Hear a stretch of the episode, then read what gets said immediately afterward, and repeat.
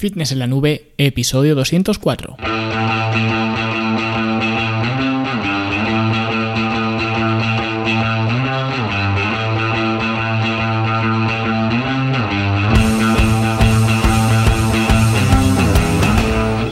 Bienvenidos a todos un viernes más aquí a vuestro podcast a Fitness en la Nube donde hablamos de fitness, de nutrición, de entrenamiento y donde cada viernes, cada semana os traigo las técnicas, consejos, estrategias, trucos y como lo queráis llamar para que construyáis un mejor físico y tengáis un estilo de vida más activo y más saludable.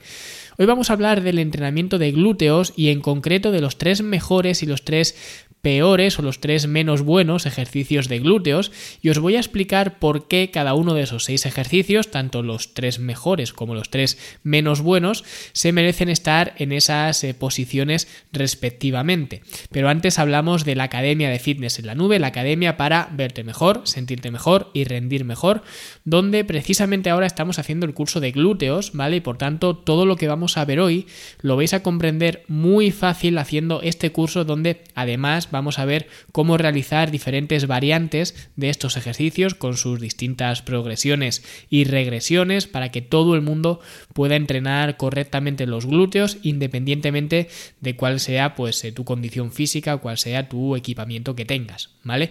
Y ya vamos por la clase número 2 que he subido esta semana donde vamos a ver las diferentes formas de hacer patada de glúteos, ¿vale? De menos dificultad y menos eficiencia a más dificultad y más eficiencia. Y además de esta clase, pues también os he subido un taller, o sea que esta semana tenéis eh, partida doble, que va muy relacionado con el curso porque os he explicado las diferencias que hay entre el peso muerto y la sentadilla.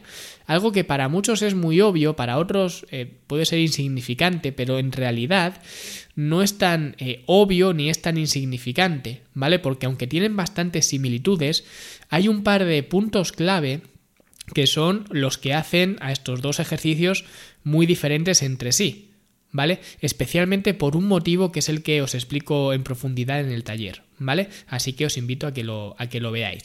Y por supuesto, eh, contáis con el resto de cursos, con programas de entrenamiento, tanto para entrenar en el gimnasio como para entrenar en casa, un montón de guías de información, como por ejemplo la guía de la suplementación deportiva, planes de alimentación y un sinfín de recursos para, eh, como digo yo siempre, ayudaros a veros mejor, sentiros mejor y que rindáis mejor, ¿vale? Para así que consigáis pues transformar vuestro estilo de vida y además pues todo esto por 10 euros al mes, que pues no es eh, un gasto significativo en absoluto, ¿vale? Así que ya lo sabéis, fitnessenlanube.com y ahí tenéis toda la información para inscribiros. Bien, y ahora sí vamos a hablar de los tres mejores y los tres eh, peores o menos buenos ejercicios de glúteos, ¿vale? Y este tipo de temáticas eh, quizás se viera mejor en vídeo porque los ejercicios son más visuales y quizás podrías verlo mejor, eh, ya digo, de forma gráfica, de forma visual, pero bueno, creo que con las explicaciones que os voy a dar quedará más o menos claro de qué ejercicios estoy hablando y si no, pues os iré poniendo vídeos en las notas del, del programa para que los vayáis viendo. ¿Vale? Pero intentaré explicarme lo mejor posible o lo mejor que sepa. Y vamos a comenzar con los tres mejores ejercicios que puedes hacer para trabajar los glúteos. Y vamos a hacer el ranking de menos a más, es decir, el menos bueno de los tres, luego el intermedio y luego ya el, el campeón. ¿Vale? Y en la posición número 3 tenemos al peso muerto rumano. Y aquí sí que es importante la nacionalidad, porque seguro que muchos no lo sabéis, la mayoría no lo sabréis, pero hace ya muchos años publiqué un artículo que podéis encontrar en fitnesslanube.com, ¿vale? En el blog, donde hablaba precisamente del eh, peso muerto, ¿vale? Pero del convencional, ya sabéis a cuál me refiero, el peso muerto tradicional de toda la vida, ¿vale? El básico. Y exponía las limitaciones que tiene este ejercicio en cuanto a la estimulación muscular. Y que no es el mejor ejercicio para nada en particular, precisamente por el riesgo-beneficio que tiene. Por lo que, evidentemente, si eres un powerlifter, ¿vale? Mm, no es obra decir que tienes que hacer el ejercicio, ¿vale? Porque forma parte de tu deporte. Pero si lo que buscas es ganar masa muscular en alguna zona en concreto, porque esta es otra, la gente no sabe para qué sirve el peso muerto, ¿vale? Algunos te dicen que, bueno, que para la espalda, así en general, la espalda como concepto, ¿vale? Pero realmente si tú miras la mecánica del peso muerto, los músculos de la espalda no se contraen de forma concéntrica, solamente isométrica. El dorsal un poco cuando la barra pasa las rodillas y la acercas a ti, pero ese rango de movimiento es minúsculo, es diminuto, y además eh, no va en contra de la resistencia, por lo que es como si no hicieras nada. Así que esto es que no se puede defender, ¿vale? Sería como defender que sostener, por ejemplo, una mancuerna con el codo a 90 grados es un gran ejercicio para los bíceps, sin mover el codo, simplemente manteniéndolo ahí. Eso es lo que hace el peso muerto en los músculos de la espalda. Y ya digo, es la misma función en este ejercicio inventado que os he explicado de poner el codo a 90 grados que lo que hace el peso muerto en la espalda. Por lo que decir que el peso muerto es un gran ejercicio para la espalda, pues me parece un tanto atrevido, ¿vale? Y sé que esto va a ofender a mucha gente, ¿vale? Y va a haber mucha gente que venga a decir, pues es que hay un montón de culturistas que hacen peso muerto y tienen unas espaldas bestiales y qué sabrás tú y tal. Y este argumento de lo que hagan los demás no me vale. Porque es lo que digo siempre, yo estoy dando datos objetivos y tú me vienes con datos anecdóticos de uno de tu gimnasio, del Mister Olimpia no sé quién, y además poco fiables. Porque sí, tu culturista favorito se mata a hacer peso muerto, pero también se mata a hacer dominadas, y a hacer jalones, y a hacer remos. Entonces, ¿cómo sabes que la espalda que tiene la tiene gracias al peso muerto? A lo mejor la tiene a pesar del peso muerto. Porque es lo que digo siempre, hasta un reloj roto da la hora dos veces al día. Así que que veáis a alguien con una gran espalda eh, hacer peso muerto no significa que tenga esa gran espalda gracias a hacer peso muerto, porque ya os estoy diciendo que precisamente los músculos de la espalda trabajan muy fuerte, sí, pero de forma isométrica, sin movimiento, y no creo que haya nadie que defienda que trabajar únicamente de forma isométrica es la mejor forma de trabajar un músculo, porque eso no lo va a decir nadie. Otra cosa es que el peso muerto sea un ejercicio, digamos, funcional en el sentido de que en nuestro día a día eh, nos va a tocar o nos toca recoger cosas del suelo constantemente. Y cuanto más enseñes al cuerpo a que esos músculos trabajen de forma conjunta, más eficiente vas a ser cuando tengas que hacer este tipo de trabajo en la vida diaria. ¿Vale? Esto es otra cosa y ahí ya podríamos estar algo más de acuerdo, ¿vale? No del todo, porque el problema de esto es que, aunque el patrón de movimiento sea el mismo, en la vida, en la vida real, en la vida diaria, no vas a levantar, por ejemplo, bolsas de la compra de 200 kilos.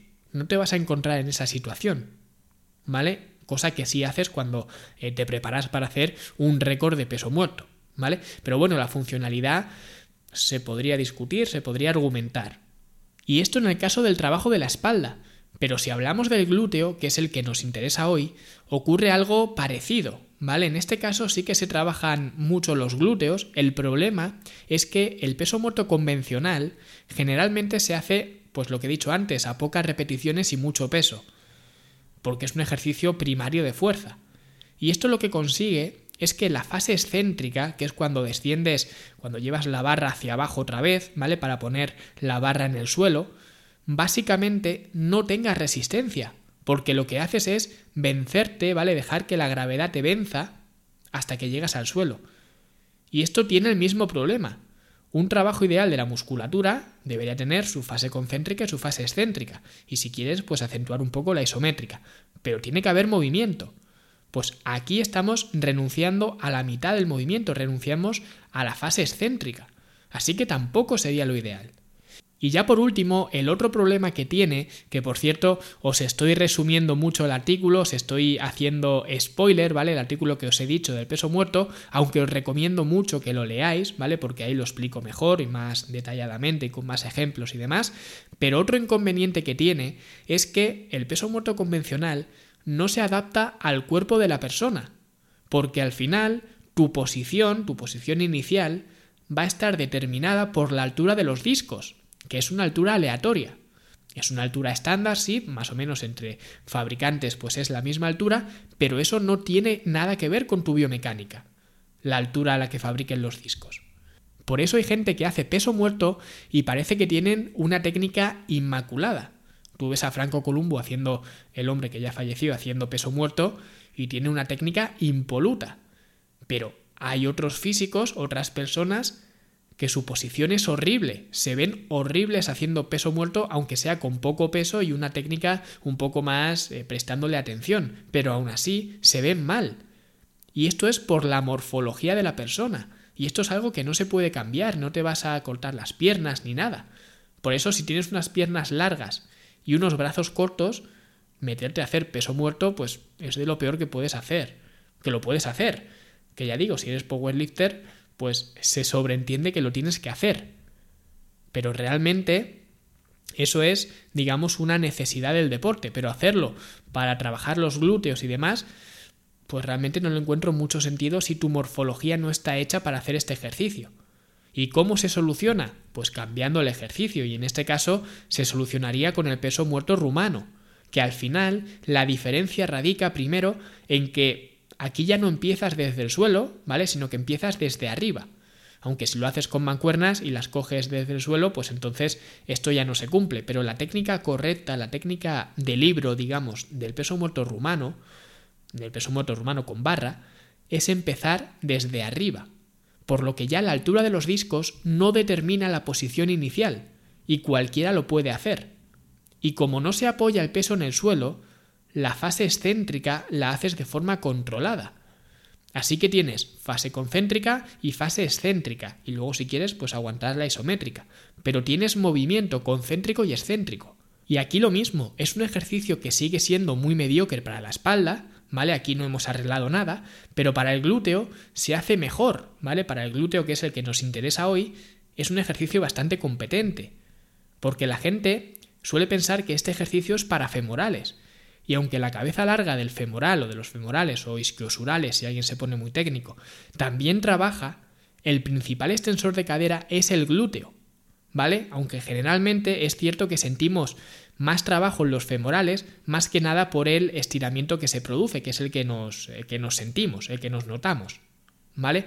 Y por eso lo pongo en tercer lugar para trabajar los glúteos, ¿vale? Porque realiza la función principal de los glúteos, ¿vale? Tiene además una curva de, la fuerza correcta, que esto también lo vemos en la primera clase del curso, ¿vale? De entrenamiento de glúteos, que es un poco como la sentadilla, ¿vale? Pero el peso muerto es mejor porque deja todo el trabajo a los glúteos, ¿vale? O la mayoría del trabajo a los glúteos, mientras que la sentadilla no.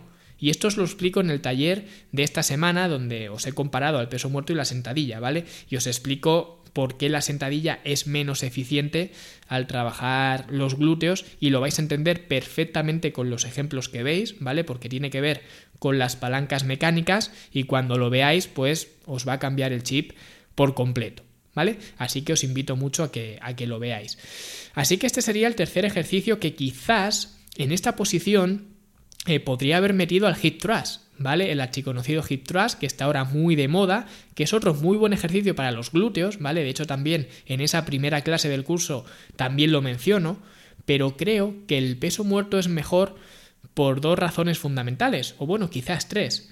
La primera es que es una postura, la del hip thrust, eh, mucho más incómoda que la del peso muerto, ¿vale? Porque a no ser que tengas una máquina dedicada de hip thrust, pues entonces ya podríamos discutir un poco, pero hacerlo sobre un banco normal, que es como lo hace la mayoría de la gente, porque esta máquina no suele estar en los gimnasios más de barrio, ¿vale? Pues hacerlo sobre un banco normal es un poco una jodienda porque es muy complicado concentrarse en empujar la barra hacia arriba sin empujar hacia atrás. Y si empujas hacia atrás, vas a volcar el banco. Y además luego mantener la barra sobre las caderas también es bastante incómodo. Y además, si te metes mucho peso, que es lo que hace la gente, ¿vale? Que se carga la barra llena de discos, que yo en lo personal creo que esta es una de las razones por las que a la gente, especialmente a las chicas, les gusta mucho también este ejercicio, porque pueden meter mucho peso, ¿vale? Porque biomecánicamente tienen esa ventaja que les hace mover mucho peso, pues si haces esto, si metes mucho peso, si cargas mucho peso, hace más probable que no puedas controlar la dirección de la fuerza y empujes hacia atrás, y que por tanto vuelques el banco. Además, otro problema, también derivado de mover mucho peso, sobre todo si usas discos grandes, ¿vale? Porque si quieres meter mucho peso vas a tener que usar discos grandes, no vas a usar discos de 5 kilos, vas a usar discos de 20 o 25. Y cuando hagas esto, vas a ver que estás sacrificando rango de movimiento, ¿vale? Porque ahora no vas a nacer, o el movimiento no va a nacer desde tan abajo. Y el tercer inconveniente ya sería que su curva de la fuerza es opuesta a la ideal. La ideal, la curva de la fuerza ideal, sería tener más tensión al principio y menos al final. Y en el hip thrust es al revés. Hay más tensión al final que al principio. Entonces, por estas razones, yo me inclinaría por el peso muerto antes que por el hip thrust y por eso lo he puesto en esta tercera posición. Y ya en la segunda posición, y aquí espero ir más rápido, pero el segundo mejor ejercicio para los glúteos es el step up, o básicamente sería eh, este ejercicio que es como subir un escalón alto. ¿Vale? Normalmente se hace sobre un banco, sobre un cajón de madera, que lo pones eh, delante, pones un pie encima y con esa pierna tienes que empujar, tienes que subir, ¿vale? Tienes que impulsarte para subir. Y aquí lo mismo, cuanto más alta sea la superficie donde vas a subir, más rango de movimiento vas a tener y por tanto más va a trabajar el glúteo. Así que simplemente la altura de la caja o la altura del banco va a ser una forma de progresión. ¿Vale? Y si no, otra forma de progresión muy sencilla simplemente sería añadir resistencia. Cogemos un par de mancuernas, ¿vale? Las sostenemos en, las manos y hacemos el ejercicio. ¿Vale? O con un chaleco con lastre, o con una mochila, en fin, que se puede utilizar diferentes tipos de resistencia, ¿vale? Sin embargo, este ejercicio, aunque es buenísimo, tiene dos problemas fundamentales. El primero es que requiere una cierta coordinación, ¿vale? Especialmente si estás moviendo cargas un poco pesadas, ¿vale? Porque al final estás sosteniéndote con una sola pierna mientras llevas una carga. Y esto ya digo, es complicado, así que esto puede suponer un inconveniente. Y el segundo problema que tiene es que no hay tensión al final. Es decir, cuando te subes al banco, estás simplemente de pie sobre el banco, como si ahora mismo estás de pie sobre el suelo, con lo que no hay tensión en ese punto. ¿Vale? Y ya he dicho que lo ideal sería que al final del movimiento hubiera menos tensión, pero una cosa es que haya menos tensión y otra que no haya ninguna. ¿Vale? Lo ideal sería que hubiera algo de tensión. Entonces, ¿cómo solucionamos esto? Pues lo solucionamos con el siguiente ejercicio, que es el mejor ejercicio para glúteos, que sería la máquina de extensión de cadera.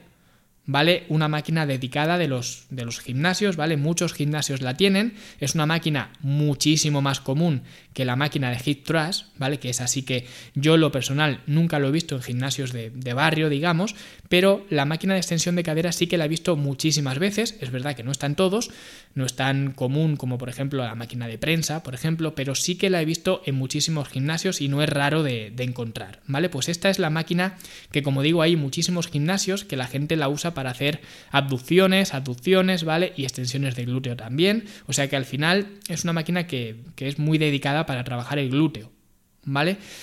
Y como digo, utilizarla para hacer extensiones de glúteo, especialmente de la forma que os enseño en la primera clase del curso, es muy, muy inteligente, porque salvas todos los inconvenientes de los ejercicios anteriores, pero todos, ¿vale? Para empezar, no tienes compresión espinal, cosa que con el peso muerto especialmente sí que tiene.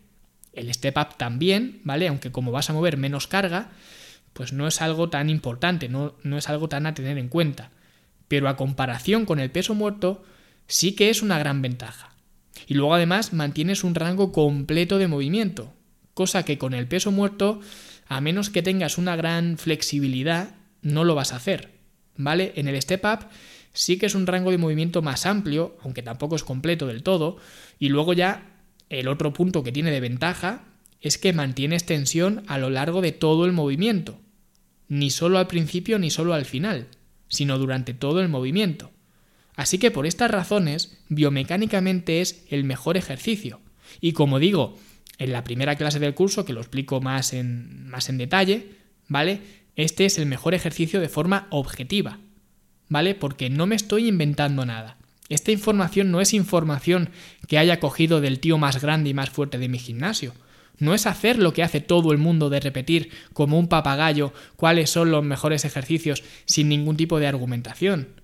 Cuando ves por ahí los mejores ejercicios para tal, para bíceps, para espalda, para no sé qué, nadie da una argumentación, nadie explica por qué. Simplemente han visto a un culturista o a un ídolo suyo o a un influencer de hacerlo y ya está. O han visto otro artículo donde dicen que ese es el mejor ejercicio y ya está. Pero cuando te molestas en averiguar cómo está trabajando un cierto ejercicio en un determinado músculo, te das cuenta de que puedes argumentar con hechos, ¿vale? Hechos irrebatibles. Si un músculo pues trabaja más o trabaja menos en un determinado ejercicio, porque lo que os he dicho hoy es irrebatible. Habrá quien le guste más o quien le guste menos, pero son razones de peso. No os estoy diciendo los ejercicios que más me gustan a mí, ni os estoy poniendo estudios de electromiografía que me parecen un, un, poco inútiles, ¿vale? Os estoy explicando a nivel biomecánico qué es lo que hace cada ejercicio y su incidencia, en este caso, en, los glúteos, ¿vale? Y como os he dicho, esto es irrebatible. No es opinión personal, no es, no es que a mí me gusten estos ejercicios, son hechos, ¿vale? Hechos, ya digo, irrebatibles e indiscutibles. Así que tenedlo en cuenta, sobre todo cuando vayáis a comentar que no os estoy comentando los mejores ejercicios porque me los haya inventado yo. Simplemente si analizas las funciones que tiene, en este caso los glúteos, pues te das cuenta de que al final los ejercicios que mejor la replican o más eficientemente la replican son estos, ¿vale? Y ahora, con el mismo rigor y las mismas argumentaciones, irrebatibles otra vez, vamos a ver cuáles son los tres peores ejercicios, ¿vale? O los tres ejercicios menos buenos para los glúteos, ¿vale? Que quizás es muy posible que estés haciendo y que no sepas hasta ahora que son los peores ejercicios que puedes hacer para trabajar los glúteos, pero cuando termine este episodio pues ya lo vas a saber, ¿vale? Y el tercer peor ejercicio, ¿vale? Vamos a ir otra vez 3, 2, 1, ¿vale? Pues el tercer ejercicio, el tercer peor ejercicio serían los swings. Los swings son un ejercicio de flexión-extensión de cadera, que comparten, digamos, patrón de movimiento con el peso muerto, es decir, el movimiento es el mismo que en el peso muerto, con la diferencia que ahora muevo la carga como si fuera un péndulo, ¿vale? Desplazándola hacia adelante y ayudándome del impulso de las caderas eh, para sacar el, el peso adelante. El problema es que prácticamente no hay fase excéntrica y la inercia me ayuda a seguir completando repeticiones. Ya digo, es como si fuera un péndulo. Una vez que lo pones en marcha, es muy fácil seguir completando repeticiones. Y esto para la hipertrofia muscular no es eficiente, ¿vale? Por eso lo he puesto en esta posición. Ahora bien, esto no significa que nunca se pueda hacer este ejercicio. De hecho, yo lo uso muchas veces. Pero en un programa de hipertrofia puro, nunca lo incluiría. Por esto que os digo, ¿vale? Sin embargo, sí que viene muy bien para practicar el patrón de movimiento de flexión-extensión de cadera. Y el hecho de poder usar cierta inercia te permite mover más peso porque involucras también más músculos. Y es una cadena de movimiento, digamos, más completa. Y lo bueno que tiene esto es que en una cadena el eslabón más débil, es decir, el músculo en este caso más débil, que tengas en esa cadena de movimiento, es el que va a recibir más sobrecarga.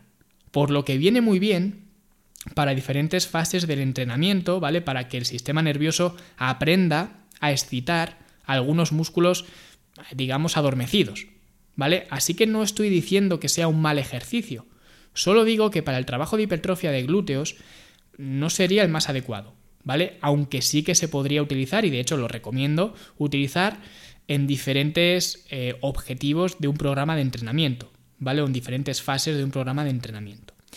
El segundo peor ejercicio, y esto sé que no le va a gustar a mucha gente y se va a llevar la gente las manos a la cabeza, porque parece que voy a decir una burrada, pero no es así, porque otra vez lo voy a argumentar, y es la prensa de piernas.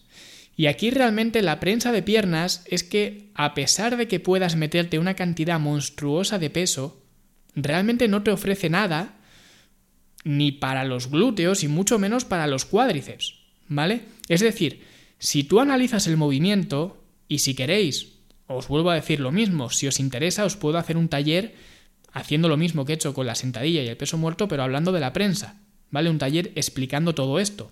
Pero si analizamos el movimiento, la gente se piensa que es un sustituto de la sentadilla, que la prensa puede sustituir la sentadilla. Y por tanto, si es un sustituto, trabajas lo mismo que trabaja la sentadilla.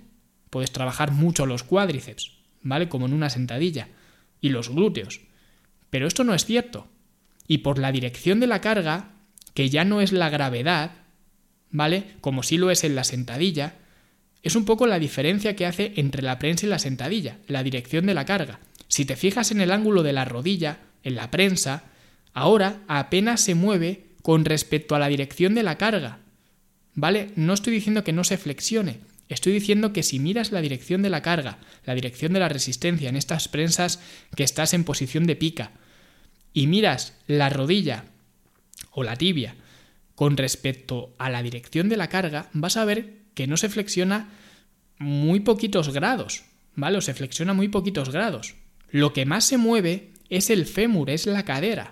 Por tanto, en este movimiento, en la prensa de piernas, trabajas más el glúteo, ¿vale? O la cadena posterior. Sin embargo, aunque lo trabajes más, es muy inferior, es un ejercicio muy inferior a los tres anteriores que os he mencionado. Por lo tanto, para mí, la prensa de piernas es un ejercicio mediocre para los glúteos y mediocre para los cuádriceps.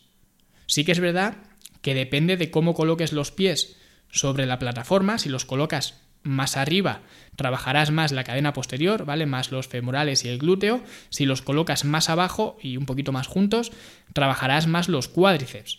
Pero aún así, los grados que consigues ampliar con esto no son significativos, por tanto, sigue siendo mediocre. ¿Vale? Si la sentadilla es un buen ejercicio para glúteos y cuádriceps, ¿vale? Sin ser excelente en ninguno, pero es bueno en los dos, ¿vale? Por eso no lo he puesto antes en el top 3 de los mejores, ¿vale? Porque bueno, puede ser bueno en los dos, pero tampoco es excelente en ninguno. La prensa es igual que la sentadilla, pero mucho peor. Por tanto, a no ser que no puedas hacer sentadilla por algún motivo, no le recomendaría a nadie hacer prensa pudiendo hacer cualquier variación de sentadilla porque la prensa es bastante inferior. Ya digo, sé que no voy a hacer amigos con esto porque cada gimnasio del mundo o casi cualquier gimnasio del mundo tiene una prensa de piernas y todo el mundo, casi sin excepción, la usa. Un poco también por ego, ¿vale? Como he dicho antes con el hip thrust, porque aquí también se mueve mucho peso.